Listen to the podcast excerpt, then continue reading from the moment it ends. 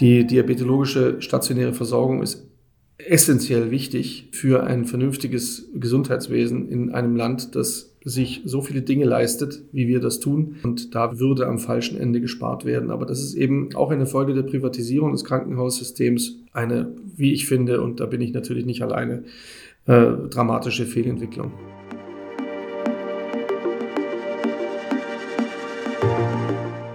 O-Ton Diabetologie, der Podcast für ExpertInnen. Hier wird alles besprochen, was mit Diabetes zu tun hat.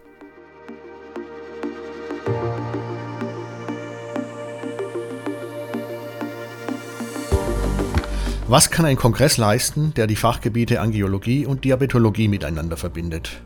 Was hat es mit dem plakativen Slogan Auf einem Bein kann man nicht stehen auf sich? Wie ergeht es einem Diabetologen, der in diesen Zeiten von der Klinik in eine eigene Praxis wechselt? Darüber reden wir heute in O-Ton Diabetologie mit Herrn Privatdozent Dr. Kilian Rettich. Er ist Diabetologe, Angiologe und er leitet die Praxis Rittich und Kollegen. Hausärztliche Versorgung mit dem Schwerpunkt Diabetologie und Gefäßmedizin im Südwesten Berlins. Sein Schwerpunkt liegt auf dem Schnittpunkt zwischen Diabetes und den damit verbundenen Durchblutungsstörungen. Dr. Rittich ist auch einer der beiden Kongresspräsidenten der Diabetes Herbsttagung 2022 in Wiesbaden.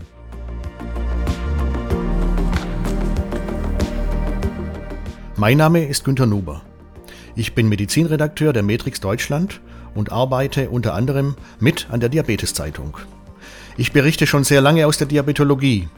Und wer heute auf meinen Kollegen Jochen Schlabing an meiner Seite wartet, den muss ich leider enttäuschen. Jochen ist in Berlin und berichtet aktuell vom Deutschen Krebskongress 2022.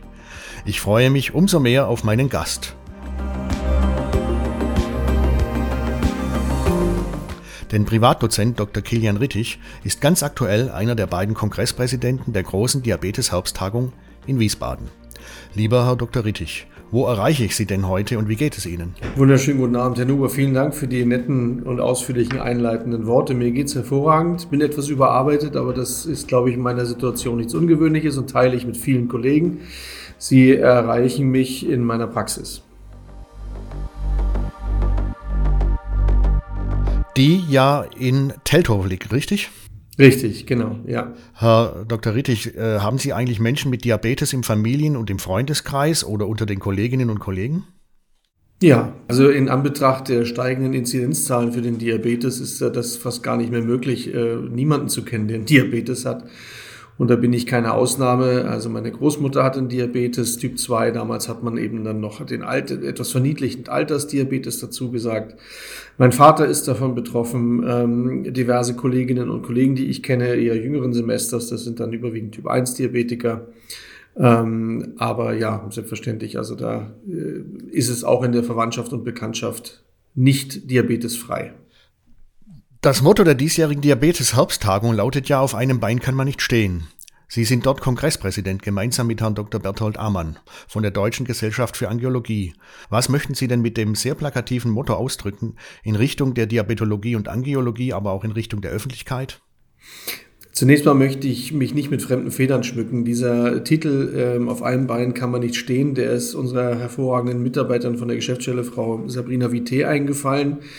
Und das ist wirklich, das trifft den Nagel auf den Kopf. Ähm, wir wollen zum einen damit ausdrücken, dass ähm, wir sowohl die Angiologen als auch die Diabetologen gemeinsam versuchen wollen, die Amputationsraten in Deutschland äh, zu verringern. Die absolute Zahl der Amputationen äh, aufgrund des Diabetes, die bleibt über Jahre, über die letzten Jahre äh, erschreckend hoch und gleich, äh, mit allerdings einer, einer freudigen Tendenz, dass die Mayo-Amputationen, also alles, was über die Zehen hinausgeht und über den Fuß hinausgeht, gehen zurück. In gleichem Maße gehen die Mino-Amputationen nach oben, also Zehenamputationen, sodass die Absolutzahl immer gleich bleibt. Aber das ist auf jeden Fall schon mal ein Gewinn, wenn man einen Zeh verliert und den Fuß oder den Unterschenkel dafür erhalten kann. Und diese Tendenz ist zu sehen. Und das ist nicht zuletzt auf eine immer bessere Zusammenarbeit zwischen den, äh, zwischen den Disziplinen zurückzuführen. Das ist das eine, was wir klar machen wollen. Erstens, wir müssen den Schulterschluss üben. Die, ähm, die, die Zeiten, in denen irgendwelche, irgendwelche Erkrankungen ähm, und komplexe Erkrankungen wie die Durchblutungsstörung und die Stoffwechselstörung, Diabetes ohnehin alleine nur von einer Fachrichtung suffizient behandelt werden konnten, die sind einfach vorbei. Und das machen wir mit der Angiologie und der Diabetologie. Und äh, entscheidend kommt natürlich auch hinzu, dass Bertrand Ammann auch ein guter Freund von mir ist. Das hat die ganze Sache natürlich äh, nochmal in der Zusammenarbeit erleichtert und drückt auch aus, Diabetologen und Angiologen können durchaus miteinander befreundet sein. Und wir sind ja nun auch beide beides, also auch Herr Ammann ist sowohl Angiologe als auch Diabetologe. Also das ist eine der Zielsetzungen. Deswegen wird natürlich auch ein wesentlicher Punkt äh, auf dem Kongress das diabetische Fußsyndrom sein. Und da gibt es in der Deutschen Diabetesgesellschaft eine sehr umtriebige, sehr produktive Arbeitsgruppe, ähm, geleitet jetzt von Herrn Dr. Eckert seit ähm, kurzer Zeit, äh, die AG Fuß. Und da gibt es äh, sehr viele Bestrebungen, auch dahingehend, die jetzt mittlerweile auch durch den gemeinsamen Bundesausschuss erfreulicherweise ähm, bestätigt worden sind, dass ein Patient, bevor er eine Amputation kriegen äh, darf, eine Zweitmeinung zumindest angeboten werden muss. Und das ist natürlich ganz erheblicher Qualitätsgewinn, dass diese Entscheidung nicht ein einzelner Arzt treffen sollte und kann, sondern eben da immer noch Kollegen hinzugezogen werden müssen. Ob es nicht doch noch möglicherweise Verfahren gibt, die eine Amputation verhindern können. Der zweite Punkt, der, den wir mit diesem Motto ausdrücken wollen, äh, ist, dass es äh, von den jüngeren Kollegen und Kolleginnen, dass wir die ansprechen wollen und ermutigen wollen, diese Doppelausbildung zu ergreifen. Das macht einen sehr großen Sinn, nicht nur für die Patientenversorgung, die dadurch natürlich erheblich besser wird, wenn der Angiologe was von Diabetes versteht und der Diabetologe was von Angiologie, sondern auch für die jungen Kollegen oder Kolleginnen, die diese Doppelausbildung potenziell ergreifen, bietet das mittlerweile sehr interessante Aufstiegschancen. Es gibt immer mehr Kliniken, die erkannt haben, dass die Diabetologie ohne die Angiologie nicht zu denken ist und umgekehrt genauso wenig. Das sind einfach zwei Fächer, die zusammengehören, auch wenn sie, was die behandelnden Krankheiten angeht, so erstmal gar nicht zusammenzugehören scheinen. Aber aufgrund der hohen Inzidenz von Durchblutungsstörungen bei Diabetikern ist das einfach nicht zu trennen voneinander im klinischen Alltag. Und infolgedessen gibt es auch immer mehr äh, Krankenhausträger, die Abteilungen für Angiologie und Diabetologie unter einem, unter einem Dach subsumieren oder in Zentren vereinigen. Jetzt äh, in, in, an der Universität Mannheim ist der erste Lehrstuhl ausgeschrieben für Angiologie und Diabetologie expresses Verbes zusammen. Also das ist äh, ein Trend, der äh, Gott sei Dank erkannt ist und, und anhält und mit hoher Wahrscheinlichkeit weiter ausgebaut werden wird. Und Somit bietet diese Doppelausbildung auch ganz interessante berufliche Aufstiegschancen. Denken Sie denn, das äh, von Ihnen eben erwähnte Zweitmeinungsverfahren ist geeignet, um die Zahl der kleineren Amputationen, ähm, die nach oben geht, wie Sie es gerade beschrieben haben, so wieder nach unten zu drücken?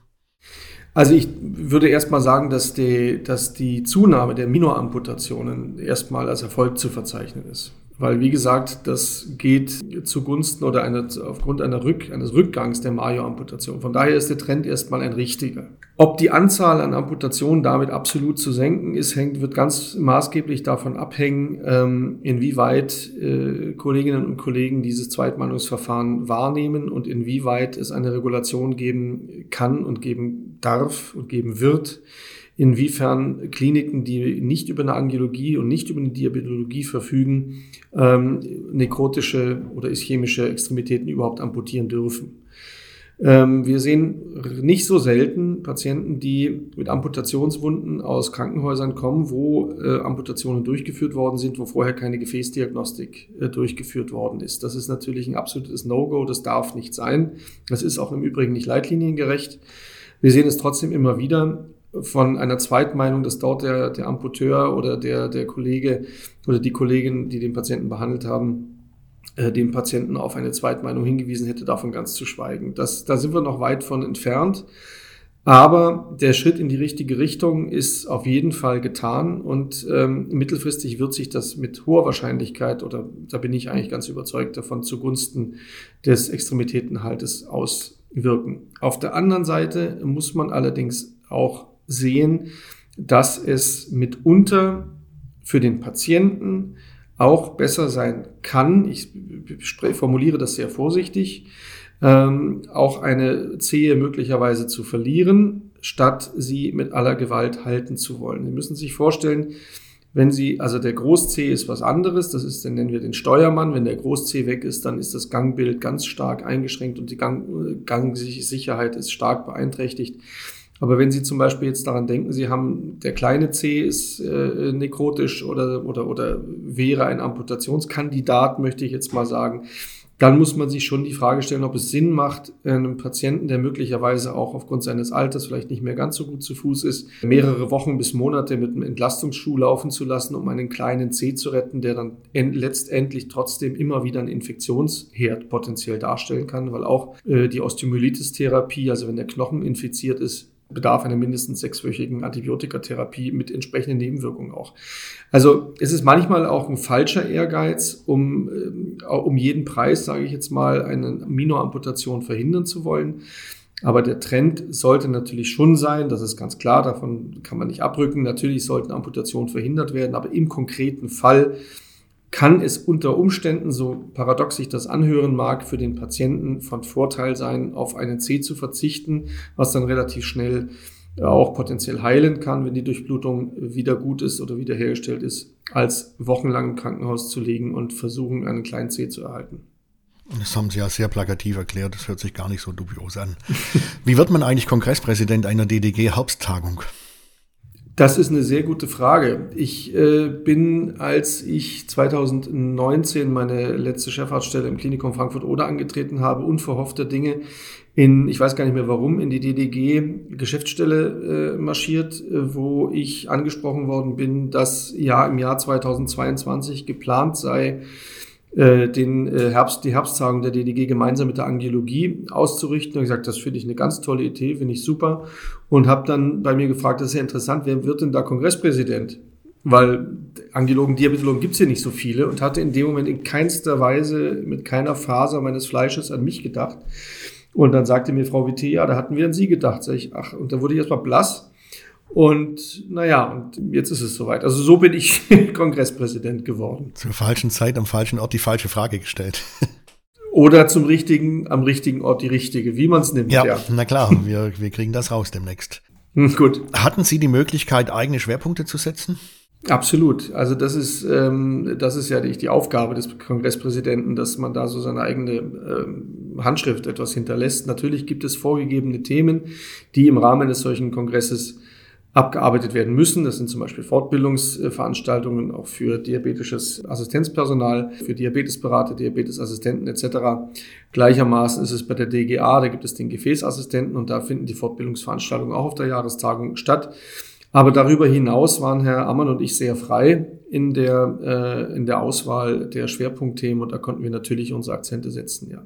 Was wissen Sie denn heute, ähm, was Sie vor Ihrer Kongresspräsidentschaft 2022, also jetzt die Vorbereitungszeit, was Sie da noch nicht wussten? Gab es Überraschungen für Sie und Ihren Präsidentenkollegen Herrn Ammann? Also für die Überraschung für Herrn Ammann müssen Sie Herrn Ammann fragen. Das kann ich Ihnen jetzt so nicht beantworten. Für mich, ähm, es war keine Überraschung in dem Sinne, weil ich das schon geahnt habe, aber es war eine, eine, eine, eine, eine freudige Erkenntnis und Bestätigung, wie hervorragend unsere Geschäftsstelle arbeitet ähm, das war wirklich, also ohne die wäre das absolut undenkbar gewesen. Und ähm, mit jeder noch so vermeintlich blöden Frage von mir konnte ich mich jederzeit an die Kolleginnen und Kollegen der Geschäftsstelle wenden. Und das, ähm, das wusste ich zwar vorher schon, aber dass das so professionell und so hervorragend abläuft, das wusste ich in letzter Konsequenz dann nicht. Und ansonsten ähm, habe ich eine ganze Menge gelernt, wie man sowas überhaupt organisiert, was, äh, was da auf einen zukommt, was man machen muss, was man bedenken muss. Ähm, das war eine extrem arbeitsreiche Zeit, aber auch eine extrem äh, interessante und lehrreiche Zeit. Sie sagten es vorher schon selbst im Nebensatz. Äh, noch diesen Sommer leiteten Sie in Frankfurt-Oder eine von der DDG zertifizierte Klinik für Diabetespatienten, eine Abteilung für innere Medizin mit den Schwerpunkten Gefäßmedizin und der Diabetologie eröffneten Sie dort auch. Ja. Äh, welche Erfahrungen machten Sie im Alltag? Gab es etwas, das Sie erstaunte, das Sie bewegte, besonders in den letzten Jahren? Das kann ich wieder, ähm, also natürlich Positives und Negatives. So ein Berufsleben ist ja von, äh, sind ja Höhen und Tiefen. Und das, äh, das Positive sind dann meistens doch die, kann man doch an Personen festmachen. Das Negative dann häufig doch eher an Strukturen. Und das Positive, was ich erlebt habe, ist äh, gerade in der Klinik, wo ich äh, tätig sein durfte als Chefarzt die letzten vier Jahre, aber auch in den Kliniken zuvor hatte ich das Glück, mit wirklich ganz kompetenten und hervorragenden, vor allem Gefäßchirurgen zusammenzuarbeiten, mit die natürlich der enge Partner sind des Angiologen und umgekehrt. Und da muss ich sagen, der Zusammenarbeit, wie ich sie am Klinikum Frankfurt oder mit meinen Kollegen, besonders der Gefäßchirurgie dort erlebt habe, das hatte ich bis dato noch nicht auch auf einem medizinisch qualitativen, extrem hohen äh, Niveau ist äh, der Dr. Frank Wittstock, der da die Gefäßchirurgie leitet, ein außerordentlich feiner Kerl und brillanter Chirurg. Und es hat richtig Spaß gemacht. Das vermisse ich auch, diese Zusammenarbeit. Aber man kann nicht alles haben. Und ähm, das zeigt auch, äh, das ist vielleicht auch noch ein ganz interessanter Punkt. Es ist ja in der heutigen Krankenhauslandschaft so, dass jeder Chefarzt natürlich auch an seinem wirtschaftlichen Ergebnis gemessen wird. Auch wenn das offiziell keiner sagen darf, weil Bonusvereinbarungen gibt es offiziell nicht. Und es zählt natürlich immer nur das medizinische Outcome des Patienten. Faktisch ist es aber natürlich so, wenn eine Abteilung kein Geld verdient, wird gefragt, warum. Und dann guckt man natürlich als allererstes auf den Chefarzt. Und infolgedessen, es ist ja auch nicht falsch, es ist ja auch berechtigt so, dass man das tut. Deswegen ist man ja auch in dieser Position und trägt diese Verantwortung. Das ist ja auch alles in Ordnung. Aber ähm, oft ist es deswegen so, dass Fachabteilungen, die potenziell ähnliche Patienten behandeln, ähm, ich will jetzt nicht sagen bewusst gegeneinander arbeiten, aber natürlich jeder sich äh, selbst der Nächste ist und gucken muss, dass er den Patienten entlässt, gucken, dass er den Patienten behandelt, den Fall behandelt, damit das eben in seiner Abteilung abgerechnet wird und nicht in einer anderen. Das ist heutzutage, war es schon immer, aber heutzutage äh, noch viel mehr ein absoluter Irrweg. Und wir haben diesem Irrweg einen Riegel vorgeschoben im Klinikum Frankfurt oder indem wir, und das ist äh, ein Modell, das Schule macht, ein Gefäßzentrum gebildet haben. Das ist natürlich etwas, was ganz viele haben, Gefäßzentren, aber wir sind nicht nur ein Gefäßzentrum auf dem Papier, sondern wir waren und sind es noch, also mein Nachfolger, der Dr. Samwer, hält es ganz genauso. Ähm, wir sind ein gemeinsam wirtschaftlich ähm, aufgestelltes Gefäßzentrum. Das heißt, es ist völlig egal, wer den Patienten bringt. Es ist egal, wer den Patienten entlässt und egal, wie der, wie der Patient behandelt wird. Es läuft alles auf eine Kasse. Und damit ist das Konkurrenz äh, Denken weg, ähm, weil es wurscht ist. Und damit ähm, arbeitet man erstens viel, viel freundlicher und netter und lieber miteinander zusammen. Und zum anderen ähm, kommt es auch dem Patienten zugute. Denn wenn die Hemmschwelle des Internisten gering ist, einen Chirurgen hinzuzuziehen, um seinen Rat zu fragen, nicht mit der Angst behaftet äh, zu sagen, ja, möglicherweise geht mir der Patient verloren, dann wird eben der Chirurg rechtzeitig und nicht vielleicht zu spät hinzugezogen. Und umgekehrt ist es genauso. Der Chirurg wir haben gemeinsame Visiten gemacht, wir haben die Patienten internistisch alle behandelt, egal weshalb die kamen. Und der Chirurg war froh, er musste sich um den internistischen Kram nicht kümmern. Und die Patienten sind einfach schlichtweg und ergreifend besser versorgt. Also es geht einfach nur Hand in Hand. Und dieses Gegeneinander arbeiten, das ist, und diese Grabenkämpfe, das ist, das muss aufhören, weil einfach, wie gesagt, es, es kommt auch dem, es kommt auch dem Krankenhaus wirtschaftlich zugute. Ähm, einmal direkt weil äh, die Fälle besser abgerechnet werden können, muss man einfach so sagen, es ist so. Und auch indirekt, weil sich eine solche kollegiale und allumfassende gute medizinische Versorgung natürlich auch in der entsprechenden Bevölkerung rumspricht. Und das haben wir ganz deutlich gemerkt, dass die Patienten uns wirklich die Pude eingerennt haben, wie es so schön heißt, weil sie, man, die sich wirklich bei uns gut behandelt gefühlt haben. Das gibt es in anderen Krankenhäusern sicherlich auch, das kann ich jetzt aber nicht beurteilen. Ich will jetzt nicht sagen, dass der Frankfurt oder der einzige Leuchtturm war oder ist, der das so gemacht hat, aber das ist eben der einzige, den ich konkret so erlebt habe. Und das kann ich nur sagen, das ist ein äh, absolut vernünftiges und gutes Modell. Ihr Wort in Gottes Ohr, dass sowas Schule, Schule macht, ja. Hm. Ganz aktuell sind Sie nun Inhaber einer Praxis der hausärztlichen Versorgung mit den Schwerpunkten Diabetologie und Gefäßmedizin. Was reizte Sie denn an der beruflichen Neuorientierung in Teltow im Südwesten Berlins? Das hat verschiedene Gründe gehabt. Zum einen ähm, ich habe 20 Jahre Krankenhaus gemacht. Das will jetzt nicht sagen, dann kann man das. Also nicht so, dass man da nicht noch was dazulernen würde. Man lernt jeden Tag was dazu. Aber ich, ich wollte einfach mal was anderes machen. Das war eine ganz einfache Entscheidung und äh, oder ein ganz einfach. So kam der Gedanke, mach doch mal was anderes. Krankenhaus hast du jetzt 20 Jahre gemacht. Und ähm, dazu kommt eben, dass man in der Niederlassung äh, selbstständig ist. Das heißt, man arbeitet selbst und ständig. Das ist dann eher der potenzielle Nachteil, vor allem am Anfang, wenn man dieses System als Krankenhausarzt auch erstmal lernen muss. Das ist nicht ganz so einfach. Aber es gibt eben eigentlich niemanden mehr, der einem sagt, was man zu tun und zu lassen hat. Und das finde ich sehr angenehm. Also das Bild in der Bevölkerung eines Chefarztes ist vielleicht noch das von Herrn Brinkmann aus der Schwarzwaldklinik wo dann der Verwaltungsdirektor kleinlaut äh, um einen Termin gebeten hat und sich dann irgendwie einen Kopf kürzer hat machen lassen. Die Realität ist eigentlich eher umgekehrt. Und das hängt natürlich ganz vom Verwaltungsleiter, also sprich Geschäftsführer ab. Aber im Endeffekt ist es so, dass man natürlich medizinisch frei ist, klar, im Rahmen, und da kommt das wieder, im Rahmen wirtschaftlicher Zwänge eben auch.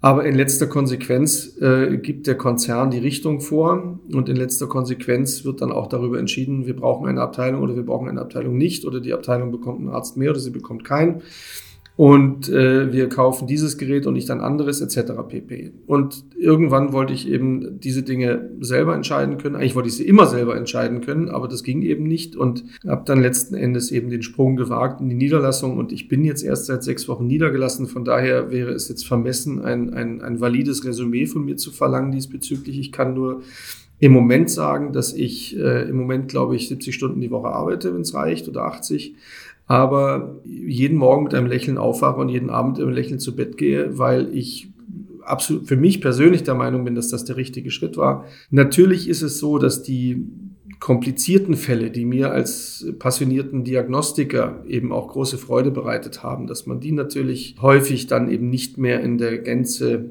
äh, betreut. Und wenn diese Fälle differentialdiagnostisch interessant werden, man sie dann eben leider aus der Hand geben muss. Ich habe aber das große Glück, dass ich noch einen Tag in der Woche im Krankenhaus als Consultant oder wie immer man das dann nennen möchte, äh, im Klinikum Frankfurt oder tätig sein darf und dort eben auch noch die Berührung zu den Kollegen habe, dort auch mal auf kurzen Dienstweg was fragen kann. Du, pass mal auf, ich habe gestern in der Praxis dieses und jenes gesehen, was hältst du davon? Das ist, das ist unheimlich lehrreich. Und wie gesagt, man hat eben da dann doch noch den Kontakt an den, zu den komplizierteren Fällen. Und ich hab, bin auch noch an der Universität Potsdam in der Fakultät für Ernährungswissenschaften als äh, Dozent tätig und da habe ich auch noch und bin auch dort in der klinischen Forschung noch tätig, so dass man auch da zur Universität nicht ganz den Kontakt verloren hat. Also ich bin sehr froh, dass man eben, dass ich jetzt so einen Spagat mache zwischen drei Standbeinen, ein bisschen Klinik, hauptsächlich Praxis und eben auch klinische Forschung und Lehre und das ist für mich momentan ein perfekter Mix. Sehr breites äh, Spektrum, in der Tat. Nun sind Sie aber weder ähm, in Frankfurt oder, nehme ich mal an, oder in Berlin geboren. Wo sind Sie denn groß geworden und wo haben Sie studiert? Also ich bin geboren bin hier in München. Das hört man mir allerdings nur noch an, wenn ich die Landesgrenze überschreite. ähm, dann kommt das Bayerische wieder raus. Ähm, ansonsten, ich bin tatsächlich, ich bin in Berlin aufgewachsen, habe hier äh, einige Jahre verbracht bin dann nach Baden-Württemberg gezogen, äh, aufgrund des Berufs meines Vaters und habe in Baden-Württemberg dann auch Abitur gemacht, habe in Tübingen studiert, habe dort promoviert und habilitiert und war dann viele Jahre auch als Oberarzt tätig in der Abteilung von Professor Hering an der Universität Tübingen und bin dann 2014 einem Ruf nach Berlin gefolgt, der ähm, es mir ermöglicht hat, eine Abteilung für Diabetologie und Angiologie zu leiten. Und das war zu einem Zeitpunkt 2014, wo das noch seltener war, als es heute, heute leider immer noch ist. Und da dachte ich, Mensch, deine alte Heimat und meine alten Kumpels hatte ich ähm, immer noch und die gibt's auch jetzt immer noch, immer noch dieselbe Clique von damals. Und da fühlte ich mich also gleich wohl und gut aufgehoben. Und dann ähm, war ich, äh, wurde ich 2014 Chefarzt an den DRK-Kliniken in Berlin. Und das war auch eine sehr lehrreiche und tolle Zeit, wenn auch eine recht harte Zeit, vor allem wenn man eben ja, Berlin ist schon ähm, ein hartes Pflaster, was Krankenhaus angeht, weil es natürlich äh, eigentlich eine ziemliche Überversorgung an Betten in Berlin gibt. Und der Existenzkampf ist da ein ganz besonders großer. Aber ich habe auch diesen Schritt nicht bereut. Es war immer äh, vom Glück äh, verfolgt sozusagen und äh, habe auch da die richtige Entscheidung, glaube ich, getroffen, das damals gemacht zu haben. Ja, in anderen Regionen, in anderen Städten sieht das ganz anders aus. Die Diabetologie in Kliniken ist heutzutage ja genauso problembehaftet Richtig. wie in den Arztpraxen. Und Sie kennen jetzt ja, auch wenn erst sechs Wochen, beide Seiten. Ja. Was sind denn die jeweils größten Herausforderungen? Fangen wir mal mit den Kliniken an. Also bei den Kliniken ist für die Diabetologie, meinen Sie jetzt im Speziellen, ist die äh, größte Herausforderung, dass immer noch äh, die Meinung herrscht. Und da äh, muss man einfach leider Gottes wieder äh, monetäre Aspekte ansprechen. Die Meinung herrscht bei äh, Geschäftsführern respektive ähm, äh, Krankenhausleitungen, dass man mit der Diabetologie kein Geld verdienen könne, mit der stationären Diabetologie kein Geld verdienen könne. Und dass deswegen, das sehen wir ja auch bundesweit, immer mehr diabetologische Kliniken schließen, immer mehr diabetologische Betten äh, gestrichen werden, obgleich die Anzahl an Diabetespatienten ja exorbitant steigt jedes Jahr. Das ist natürlich eine komplett, komplette Fehlentwicklung, die diametral auseinandergeht und in der Tat natürlich, das muss man sagen, ja, die Diabetologie ist zu einem nicht unerheblichen äh, Prozentsatz ein ambulant zu führendes Fach. Das, ist, das kann man schon machen. Aber es wird dabei immer wieder vergessen, dass es eben auch ganz schwer einstellbare Patienten gibt mit vielen Komorbiditäten oder ganz äh, massive Komplikationen des Diabetes, allein schon auch des Stoffwechsels, von den Gefäßkomplikationen ganz zu schweigen, aber auch den des Stoffwechsels, die einer stationären äh, Behandlung bedürfen. Und wenn wir irgendwann mal so hinten so weit kommen, dass wir keine diabetologischen Abteilungen mehr haben oder keine Abteilungen mehr haben, die Diabetologen ausbilden können, dann folglich auch, dann werden wir irgendwann einen noch größeren Diabetologenmangel haben, als wir ihn jetzt schon haben. Und wir würden dann Patienten in Krankenhäuser verlegen, wo einfach keine diabetologische Expertise mehr vernünftig gegeben ist und das ist hochgefährlich. Und noch dazu in, in, im, im Lichte der, der wirklich epidemischen äh, steigenden Zahl von Patienten mit Diabetes. Das ist eine ganz äh, dramatische Entwicklung und sie ist obendrein auch noch wirtschaftlich falsch denn wenn man jetzt mal aus der Sicht des Wirtschaftlers denkt und nicht aus der Sicht des Mediziners, ist es natürlich auch so, dass der Diabetespatient eben die angesprochenen Komorbiditäten hat, die dann eben gegebenenfalls im Krankenhaus behandelt werden müssen. Und diese Patienten kämen nicht ins Krankenhaus, wenn es dort keinen Diabetologen gäbe. Also auch da sollte man mal an entsprechender Stelle umdenken und dieses Stigma zu sagen, mit Diabetes könne man kein Geld verdienen, das ist einfach, äh, spricht von Kurzsichtigkeit und äh, zeugt von Kurzsichtigkeit und ist einfach schlichtweg und ergreifend falsch. Mal ganz abgesehen davon, dass das eigentlich nicht die Triebfeder sein darf. Die diabetologische stationäre Versorgung ist essentiell wichtig für ein vernünftiges Gesundheitswesen in einem Land, das sich so viele Dinge leistet, wie wir das tun und äh, das Gott sei Dank tun können. Und da wird Würde am falschen Ende gespart werden. Aber das ist eben auch eine Folge der Privatisierung des Krankenhaussystems. Eine, wie ich finde, und da bin ich natürlich nicht alleine, äh, dramatische Fehlentwicklung. Und im niedergelassenen Bereich, was sind, wo Sie selbst jetzt ja seit sechs Wochen, wie wir hörten, niedergelassen sind, was sind da denn die großen Herausforderungen derzeit? Diabetes-Schwerpunktpraxen zum Beispiel? Also ganz ehrlich, so weit denke ich noch gar nicht. Die größten Herausforderungen sind momentan, dass, dass der Laden läuft. Also wir sind ein neues Team und wir suchen MFAs im Übrigen, sollte da jemand zuhören. Wir suchen dringend Verstärkung auch bei, auf dem Gebiet der Diabetesberaterin. Wir haben jetzt eine Diabetesberaterin, die im Januar anfängt, da freue ich mich sehr. Sehr kompetente äh, Kollegin. Aber wir können mehr gebrauchen und wir brauchen auch mehr MFAs. Also das ist ein Problem tatsächlich, äh, wie überall im Berufsfeld, äh, qualifizierte Mitarbeiter zu finden, ist ganz schwierig. Und was auch noch ein Problem ist, was jetzt nicht mit mir persönlich oder was ich nicht persönlich äh, beeinflussen kann im Moment, aber sind zum Beispiel die komplett unterschiedlichen Vergütungen der gleichen Leistung im Bundesvergleich, wenn Sie sich das anschauen. Als Beispiel in Brandenburg bekommt ein Diabetologe, der eine Diabetesschulung durchführt, ein Drittel von dem, was der gleiche Diabetologe mit dem gleichen Schulungsprogramm in München bekommt, in Bayern beispielsweise. Also das ist ein Drittel und das ist durch nichts gerechtfertigt und ähm, führt schon dazu, dass viele Diabetespraxen in Brandenburg das Problem haben, und es gibt jetzt neue Verhandlungen gerade im Moment, weil diese Vergütung nochmal gekürzt werden sollte, äh, sagen, wenn das durchkommt, dann müssen wir unsere Diabetesberaterin entlassen, weil dann können wir die nicht mehr bezahlen und damit dann die Patienten nicht mehr versorgen. Und das führt dann äh, bei vielen Kollegen notgedrungen zu dem Reflex, na gut, da muss ich die Patienten ins Krankenhaus einweisen, wenn ich sie hier ambulant nicht mehr behandeln kann. Und das ist ja nur genau das, was die Politik nicht will. Und dass es so einen Fleckenteppich gibt der ungleichen Bezahlung, der gleichen Leistung, das ist natürlich alles historisch gewachsen, ist alles nachvollziehbar, warum das so ist, aber es macht es nicht besser. Und das darf einfach nicht sein. Und das ist ein, das ist, sehe ich, ein strukturelles großes Problem. Nun sind ja verschlossene Beinarterien im Unterschenkel oft eine der Ursachen des diabetischen Fußsyndroms. Gibt es denn da heutzutage, äh, hat sich die Behandlung heutzutage gewandelt und wird man auf dem Kongress auch über Innovationen oder über Neuerungen sprechen? Ja, definitiv. Also sagen wir so, die konservative Therapie, da gibt es jetzt leider nicht also allzu viel Neues. Was die, also wo die meisten Änderungen stattfinden und Innovationen stattfinden. Das ist bei der, in, bei der Technik der, der PTA, also der, der, der Angioplastie. Da gibt es immer neue Katheter, neue Stents, die neue Offenheitsraten versprechen. Was die konservative Therapie angibt, so ist vor einigen Jahren die Kompass-Studie veröffentlicht worden. Das ist eine Studie, die gezeigt hat, dass wenn ich bei Patienten, das ist nicht aus, das ist nicht äh, explizit auf Patienten mit Diabetes, beschränkt, aber auf Patienten mit äh, Engstellen oder Verschlüssen in kleinen Gefäßen, das sind eben meistens die Diabetiker mit Unterschenkelverschlüssen. Wenn ich die, da die Thrombozytenaggregationshemmung, also das berühmte Aspirin mit einer gering dosierten äh, Antikoagulation kombiniere, haben die Patienten deutlich verbesserte Offenheitsraten und auch deutlich weniger Amputationen und sogar auch Herzinfarkte als wenn ich das äh, den Patienten äh, nicht behandle. Das gilt, das ist, ist, kann man nicht auf jeden anwenden, aber das ist weniger, was die Substanzklassen angeht, die uns zur Verfügung stehen, eine Innovation, sondern vielmehr der, äh, der, der Ein das Einsatzspektrum hat sich da erweitert und hat wirklich äh, viele positive Dinge gebracht. Ähm, an der, ansonsten gibt es, da wird auch Herr Dr. Ammann viel darüber reden, eine schon seit vielen Jahren bekannte, aber immer noch nicht sehr häufig äh, durchgeführte Methode, das ist die Stammzelltherapie. Die intramuskuläre Injektion in, die, in den ischämischen Muskel von Autologen, also von äh, Stammzellen des, des Patienten, die vorher entnommen werden, wo schon auch, wenn das richtig angewendet wird, durchaus Erfolge erzielt werden können zur Amputationsverhinderung. Und da wird, wie gesagt, auch das wird ein, einer der Punkte von Herrn Ammann sein bei dem Kongress, den er da nochmal äh, beleuchten wird.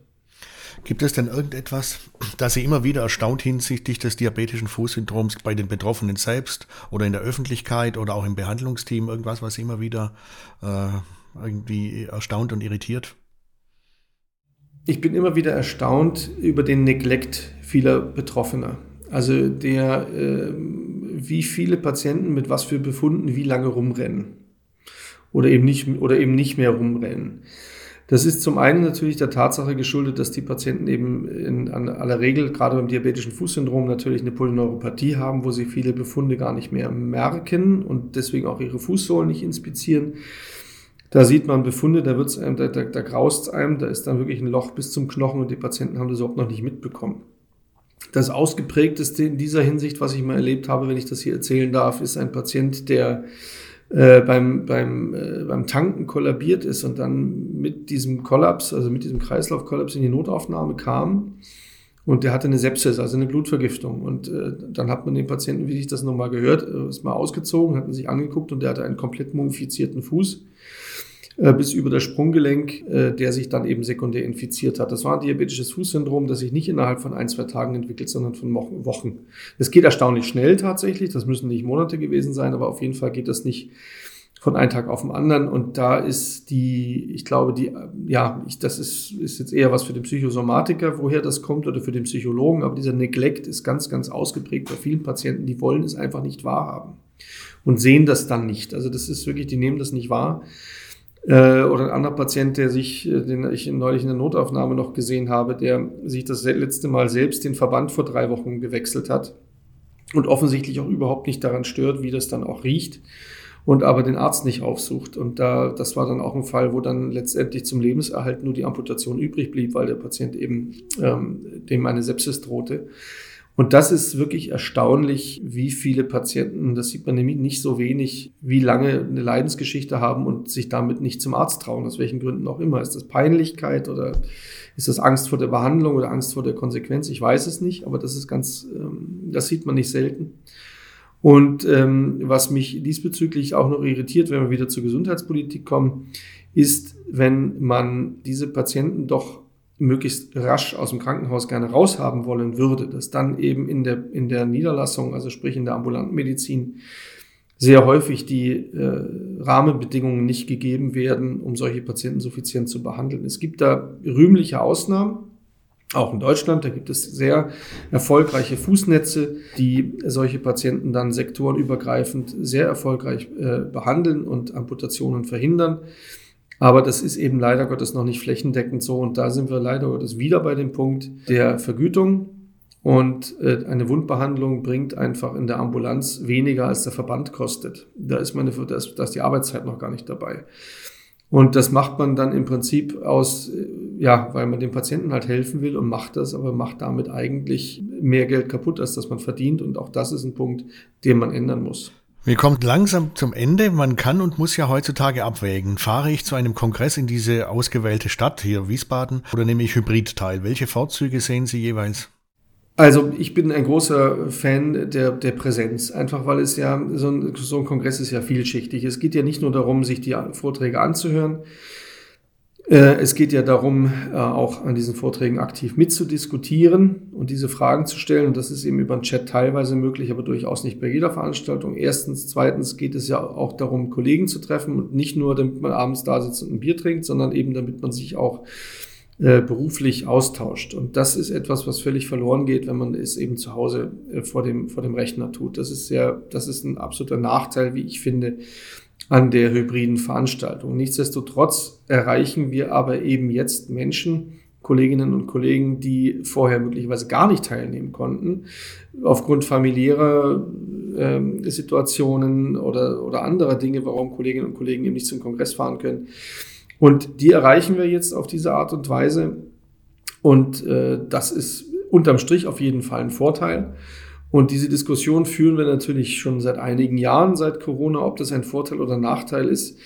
Da kann man immer trefflich darüber diskutieren, ob man das für einen Vorteil oder Nachteil hält. Fakt ist meines Erachtens nach, dass die Büchse der Pandora, wenn ich das jetzt mal so sagen darf, ohne es so dramatisch zu meinen, die ist geöffnet, die ist eröffnet. Und wenn Sie jetzt anfangen würden und sagen würden, wir machen jetzt einen Kongress rein analog, würde auch völliges Unverständnis äh, treffen. Also das kriegen wir, den Geist kriegen wir nicht mehr zurück in die Flasche. Und ähm, das hat Vor- und Nachteile wie alles im Leben. Abschließende Frage. War das zu Ende gehende Jahr 2022 für die Diabetologie, aber auch hinsichtlich Ihrer persönlichen beruflichen Situation ein gutes Jahr? Es war ein sehr, ähm, sehr arbeitsreiches Jahr, wenn ich mal mit meiner Situation anfangen darf, ganz kurz. Also ich hatte, hatte eben den Job als Chefarzt in einer Klinik, der ja für sich genommen eigentlich ein Fulltime-Job ist, habe nebenbei eine Praxis organisiert und ähm, mit Hilfe der DDG-Geschäftsstelle einen Kongress auf die Beine gestellt. Das war eine Dreifachbelastung, die eigentlich, ähm, ja, da müsste der Tag eigentlich 40 Stunden haben. Also für mich war das ein außerordentlich ereignisreiches und äh, unterm Strich aber absolut positives Jahr und ein sehr erfolgreiches Jahr, sofern das mit der Praxis so weiterläuft, wie es momentan den Anschein zu haben scheint. Ähm, für die Diabetologie generell muss man sagen, dass wir doch einige neue Erkenntnisse gewonnen haben in den letzten ein, zwei Jahren, gerade was die Diabetes Typ 2 Subtypen angeht. Ich denke, dass das eine dass das ein ganz großes Tor aufstößt zu individualisierten Medizin. Es gibt jetzt die ersten Daten, die ähm, es sehr nahelegen und zu bestätigen scheinen, dass diese unterschiedlichen Subtypen des Typ-2-Diabetes auch unterschiedliche kardiovaskuläre Risiken, Risikoprofile darstellen und ähm, damit eben auch unterschiedlich aggressiv möglicherweise behandelt werden müssen. Und äh, so wie man früher nur vom Diabetes gesprochen hat, sprach man dann vom Typ 1 und Typ 2, dann sprach man vom Typ 3, dann sprach man vom Gestationsdiabetes und künftig werden wir auch nicht mehr vom Typ 2 Diabetes sprechen, sondern von den entsprechenden Subtypen. Das macht das Ganze natürlich noch komplizierter, ist aber kein Ereignis um, um seiner selbst willen, sondern ist oder ist jetzt einfach nicht wirklich eine rein wissenschaftlich intellektuelle Spielerei, um das Fach irgendwie künstlich kompliziert zu halten, sondern es ist einfach faktisch so, dass sich diese Gruppen voneinander signifikant unterscheiden. Und das ist ein Erkenntnisgewinn, den wir in der Diabetologie wirklich nur begrüßen äh, können. Das ist ein ähnlicher Durchbruch wie die Entdeckung oder die Einführung der SGLT2-Inhibitoren oder der GLP-1-Rezeptoren allergisch in der Therapie. Weil man eben weiß, wo man, wo es sich, wo es akut angezeigt ist und wo es sich lohnt, einzugreifen. Und es gibt halt auch die einen oder anderen Cluster, die eben nicht stark gefährdet sind, die Menschen, die sich, ich finde, gibt es ja auch auf dem Kongress Richtig. Äh, wohl eine Neudefinition dieser Subtypen sogar schon. Also man hat ja jetzt nicht nur, genau, und ja, da darf man gespannt sein natürlich. Genau, da richtig, da möchte ich nicht weiter vorgreifen. Das sind auch, äh, soll ja spannend bleiben. Das sind auch die entsprechenden Kollegen, auf die ich mich sehr freue, die ich auch aus meiner Zeit aus Tübingen äh, die meisten sehr, sehr gut kenne und gute Freunde sind. Da freue ich mich, die auch wiederzusehen und ihre wissenschaftliche Erkenntnisse zu hören. Lieber Dr. Rittig, herzlichen Dank für die wichtigen Informationen, für das sehr angenehme Gespräch heute. Danke Ihnen, Herr Nuber. Alles Gute.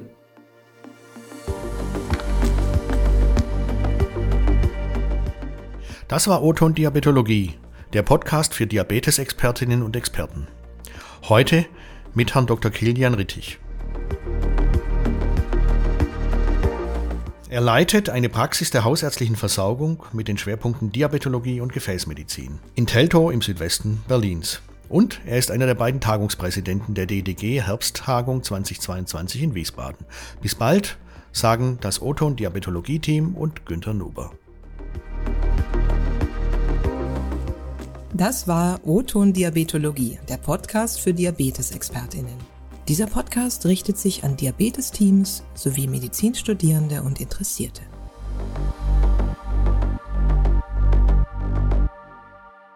Dies ist ein Produkt der Matrix Group. We care for Media Solutions.